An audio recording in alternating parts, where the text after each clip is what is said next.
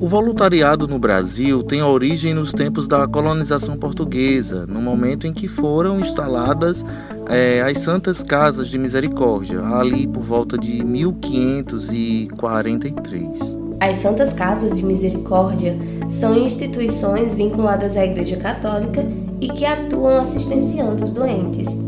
Isso mesmo, Gabriela. Entretanto, a prática só foi regulamentada pela Lei 9608 de 1998, onde afirma que não é possível manter um vínculo empregatício e nem tampouco é, receber remuneração por isso. E a lei estabelece ainda como serviços voluntários as ações que tenham objetivos científicos, recreativos, culturais, cívicos, educacionais ou assistenciais.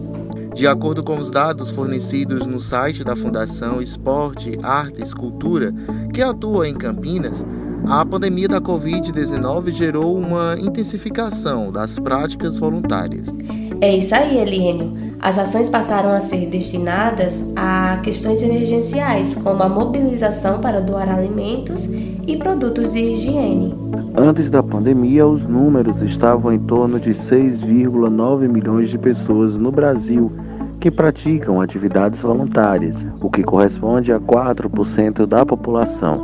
Já nos três primeiros meses após a pandemia, foi registrado um acréscimo de 43%. E em 2020 os números foram ainda mais expressivos, onde 27% dos brasileiros tiveram alguma atitude de solidariedade né, durante a pandemia, formando um total de 117 milhões de pessoas.